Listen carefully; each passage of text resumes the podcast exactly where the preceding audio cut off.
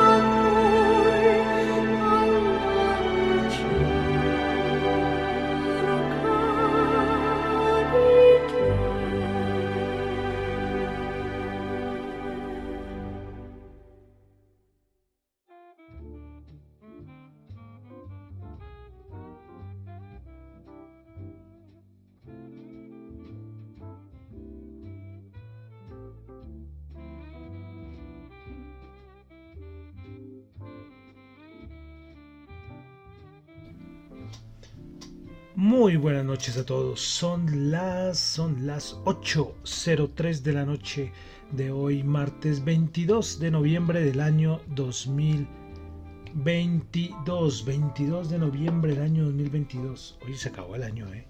Se acabó el añito. Bueno, mi nombre es John Torres y este es el resumen de las noticias económicas. Y comenzando con música. Recuerden que aquí la música es súper importante en el programa. Y desde hace ya varios programas estamos haciendo un recorrido por algunos cantantes, algunos compositores de música clásica, instrumental, algo de ópera. Y estamos tomando artistas que siguen vigentes. Y estamos escuchando a la británica Sarah Brigman. Yo creo que muchos la conocen, los que están muy metidos con esta música. Su voz es espectacular, ha participado en ópera y ha participado en varias, en varias obras. Eh, pues la estamos escuchando con La Califa. La Califa es una película. yo no sé qué época es esta película, debe ser de los 60s o de los 70s. Y la música la hizo, que en paz descanse, el gran compositor Ennio Morricone. Pues Sarah Brigman es, la interpretó y la que estábamos escuchando en su momento, La Califa de Sarah Brickman, espectacular. No me pueden decir que no es espectacular a los que les gusta este tipo de música. Bueno, saludo a los que me están escuchando el, día de hoy en vivo, en tanto en la emisora vía web como en la aplicación de Ceno Radio. Eh, también quiero saludar a los que escuchan en el podcast en Spotify y en Apple Podcast. Muchísimas gracias. No olviden calificar el podcast, es muy importante.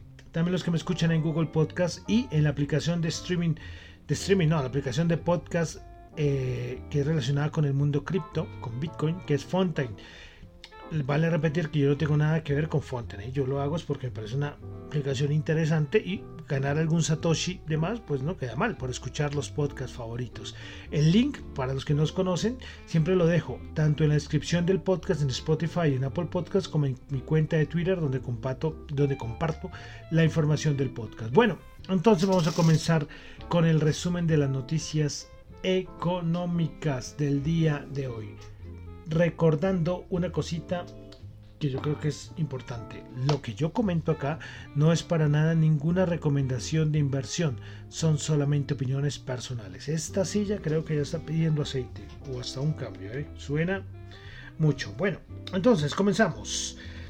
Hoy la OSD o la OCDE eh, dio como sus nuevas estimaciones para la economía.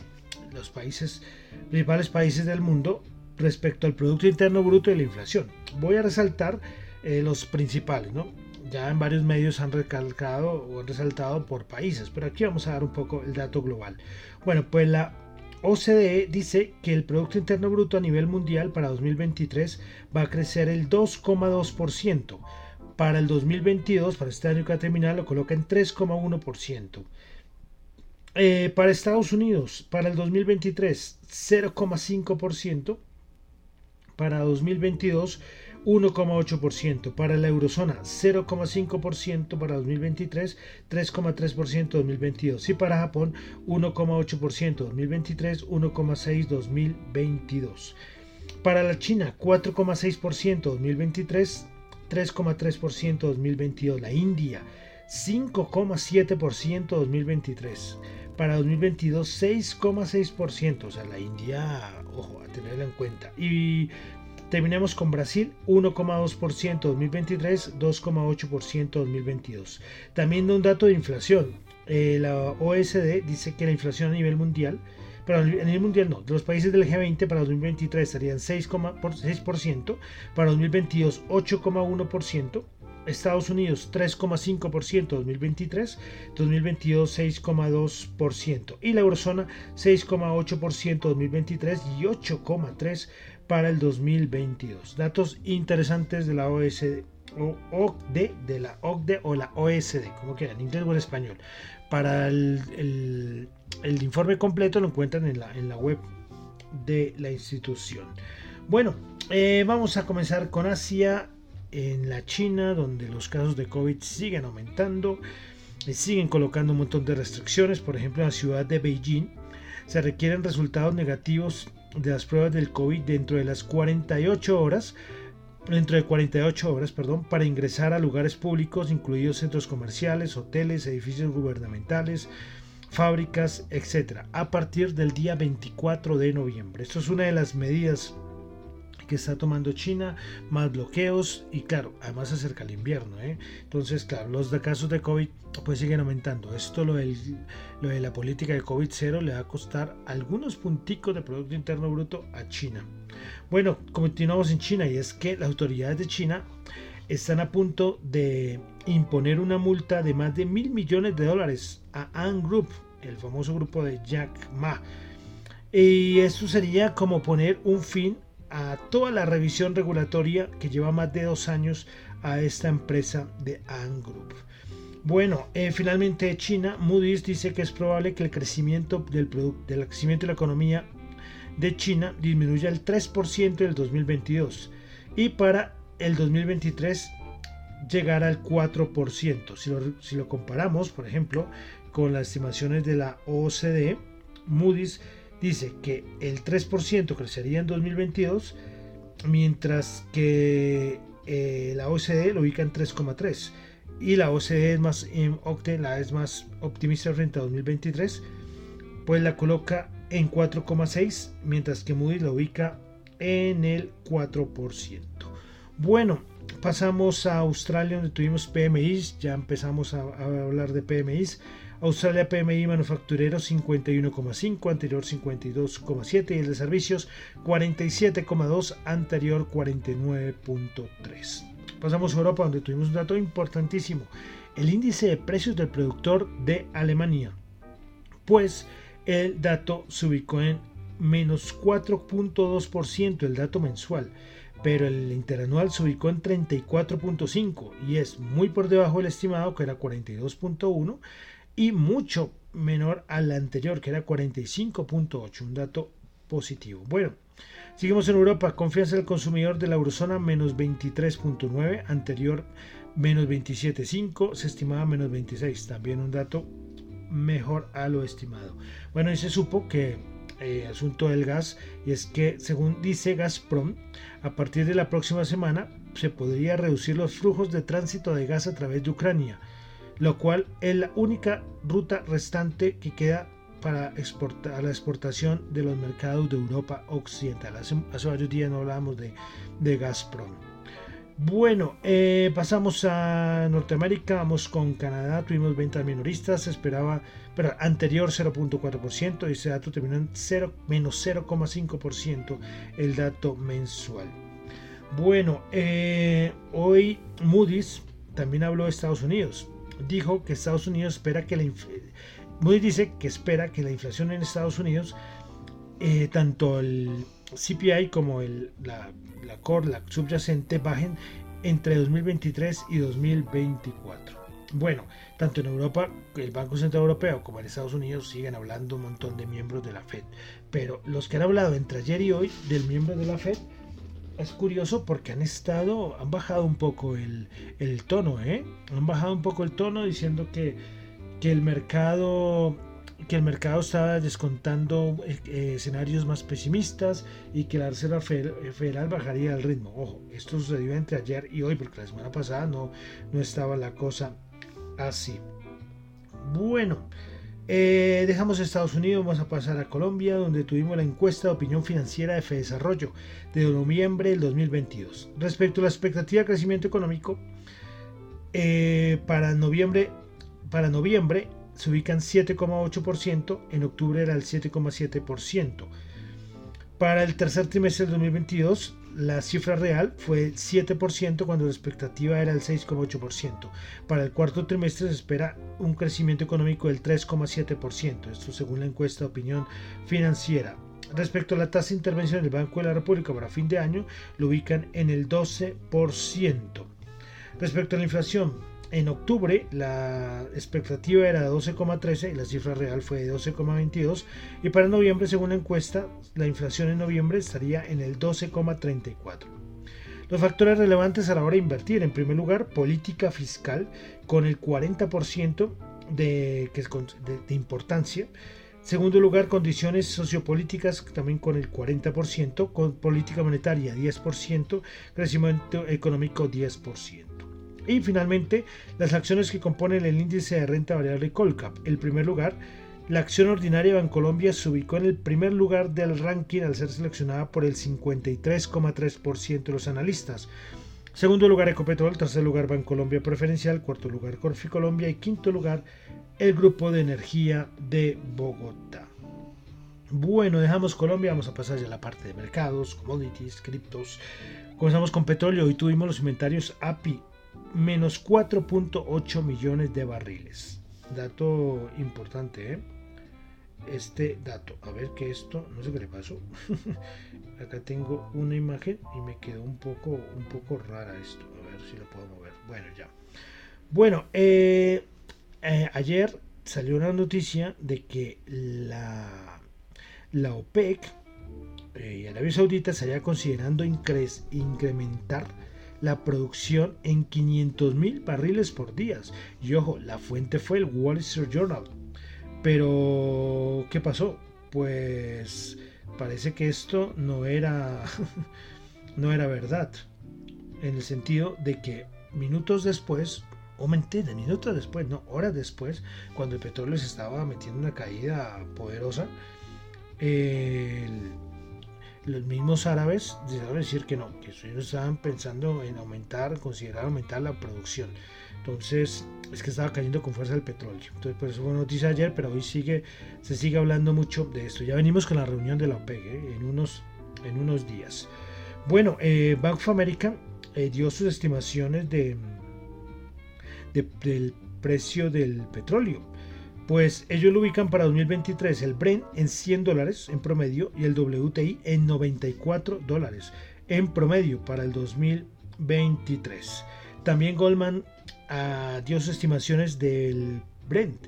Pues ellos dicen que eh, para, a ver, pero acá lo tengo, bueno, su estimación del precio del petróleo de 100 dólares, antes su estimación era de 110 dólares el barril. Ellos dicen, Goldman, que hacen su bajada estimación del precio del petróleo porque ellos siguen viendo muchos problemas, tanto en China como en Rusia. Bueno, dejamos ya el petróleo, vamos a cositas varias. Hoy salió, no sé qué, cuál fue el medio que salió, no me acuerdo, no tengo acá la fuente, que Mark Zuckerberg estaría a punto de dejar el cargo de CEO de Meta. Esta noticia salió y oh, el mercado reaccionó positivamente, fue curioso.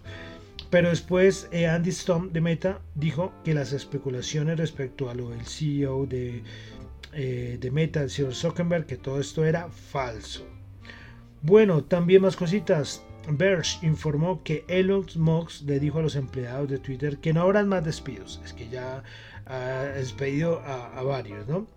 Bueno, más cositas y es lo de Apple. Pues recordemos, como mencionaba al principio, todo el problema que hay en China con los casos de, COVID, los confinamientos que se presentan allí y es que ya habíamos hablado esto semanas antes y es que Apple iba a ser iba a verse afectado.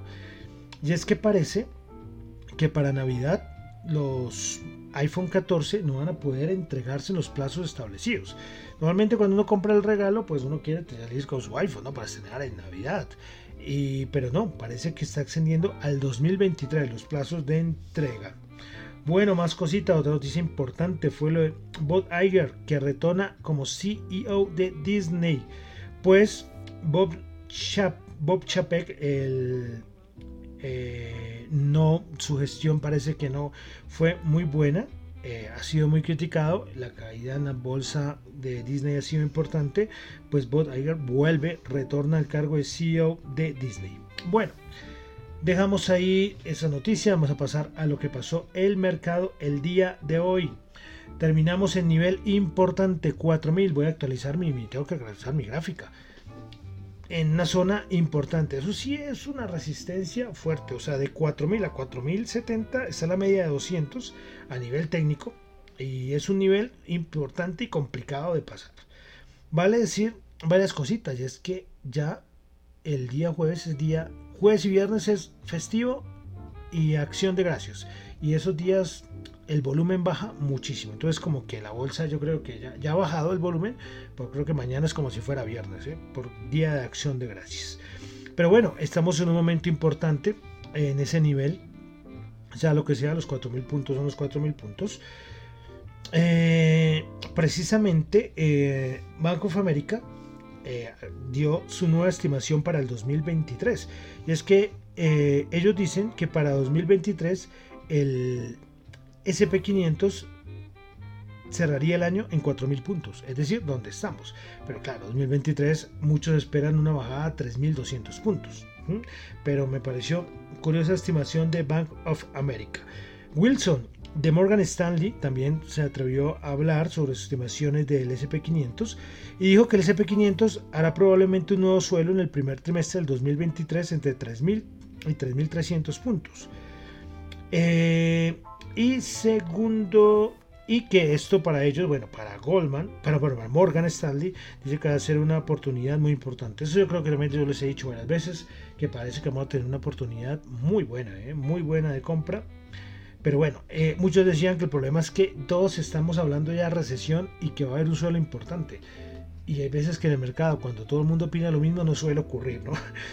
Pero bueno, y para final de año, Goldman dice que ellos esperan esto ya también lo había comentado, y es lo de las recompras. Cuando se terminó la anterior entrega de resultados, ya hace, ya hace un mes casi, esto aumentaba, las, volvía a activar las recompras, pero que este final de año podrían tener, aumentar aún más las recompras porque eh, el 31 de diciembre de este año entra el vigor del impuesto del 1% de las recompras. Entonces la gente quiere evitar este impuesto y hacer un montón de recompras antes del 31 de diciembre. Entonces otra cosa que en el papel sería alcista para la bolsa.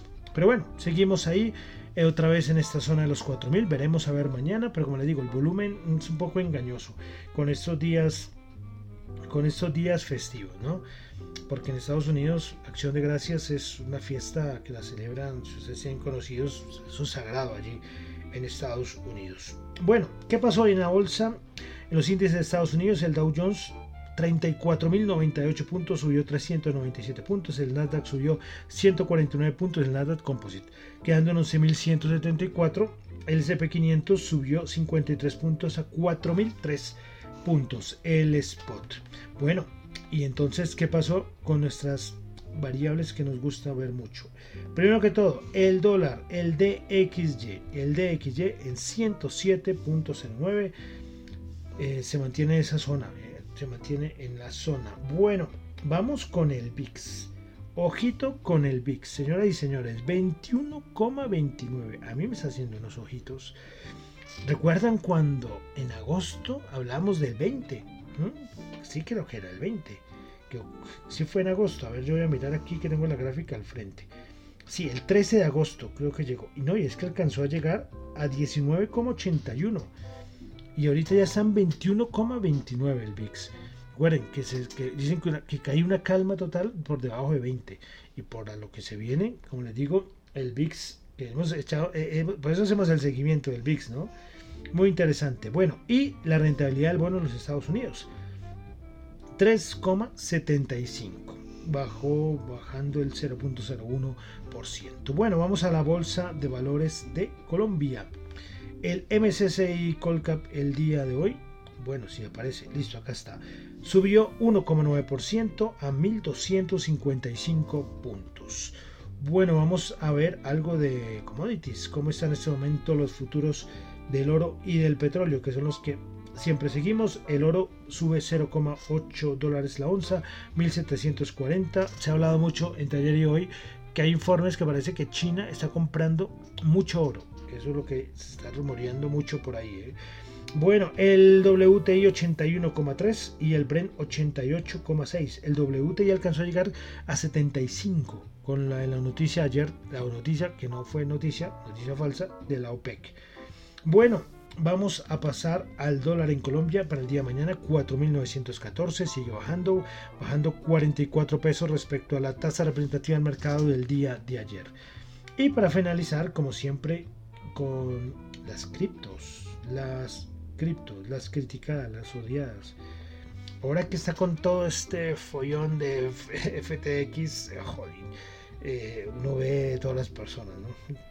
Oh, sí, yo lo dije, esto es, murió el mercado cripto. Bueno, gente que no tiene idea de esto, pero tecnológicamente la cosa, como les digo, va bien. Bueno, Bitcoin subiendo el 1,9%, Ethereum subiendo el 2,2%, BNB subiendo el 3,5%, Ripple subiendo el 3,2%, Cardano subiendo el 1,3%, Dogecoin subiendo el 4,2%, Polygon subiendo el 4,8% y Polkadot subiendo el 0,9%. Son las criptos, las principales criptos en este momento. Bueno, eh, hoy salió un dato que lo compartí y los quiero, los quiero compartir también con ustedes.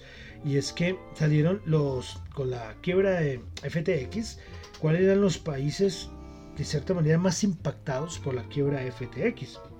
Bueno, les digo los cinco primeros. Corea del Sur, en el primer lugar, con más de 297 mil personas. ¿eh?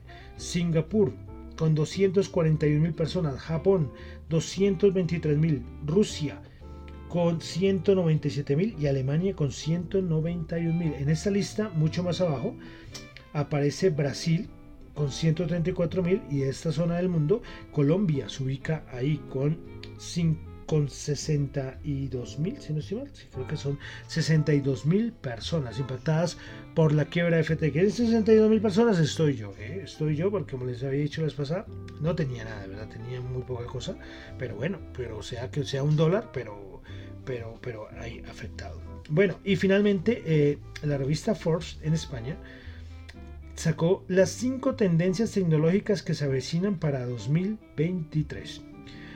Primero lugar, solamente les voy a decir el nombre. Primero, inteligencia artificial en todas partes, así lo catalogan. Segundo, el Internet del futuro, el metaverso. Número 3, el mundo editable digitalmente. Número 4, rediseñando la confianza, blockchain. Y número 5, el mundo hiperconectado e inteligente. Se lo recomiendo para que lo lean la nota de estos cinco. Como les digo, acá hablan mucho de Web 3, mundo cripto. Como les digo, una cosa es la tecnología, lo que aporta, lo que puede dar, otra cosa es el precio, puede desplomarse. Y otra cosa son los errores de las personas, como el caso del señor Bachman. Sí, muy interesante. Yo los yo en el anterior podcast pueden escucharlo, di un resumen rápido de lo que había pasado con FTX. Eh, y todavía sigue afectando. Gemini, que es otro. Gemini, es que, es que uno es Gemini y hay otro que es parecido, pero creo que es del mismo dueño también podía entrar en quiebra por todo esto que pasó con FTX, la quiebra de este exchange, que es un efecto dominó total. Bueno, y ya, con esto terminamos para el día de hoy el resumen de las noticias económicas. Recuerden lo que yo digo acá, no es para nada ninguna recomendación de inversión, son solamente opiniones personales. Mi nombre es John Torres, me encuentran en Twitter en la cuenta arroba John J-H-O-N-T-X-U, en la cuenta arroba Dato Economía para asuntos de la emisora arroba Dato Economía R y, y eh, correo radiodatoeconomía.gmail.com me bloqueé por un momento. Bueno, y terminamos. Estamos, recordemos que estamos repasando algunos artistas, algunos compositores, eh, cantantes de esta música instrumental, ópera. Y comenzamos con Sarah Brickman, la británica, con su canción La Califa, de la película La Califa. Pues vamos a cerrar, que yo creo que es la, la canción con la que ella se dio a conocer al mundo por allá en el 99-2000. Cuando hicimos el repaso de Andrea Bocelli, yo coloqué la versión del solo. Pero esta versión es muy famosa y tiene millones de visitas en YouTube. Y es que gracias a esta versión de esta canción, Sarah Brickman fue que se dio a conocer en el mundo. Pues bueno, entonces vamos a escuchar a Sarah Brickman con Andrea Bocelli con su famoso Conte Partiró. Muchísimas gracias.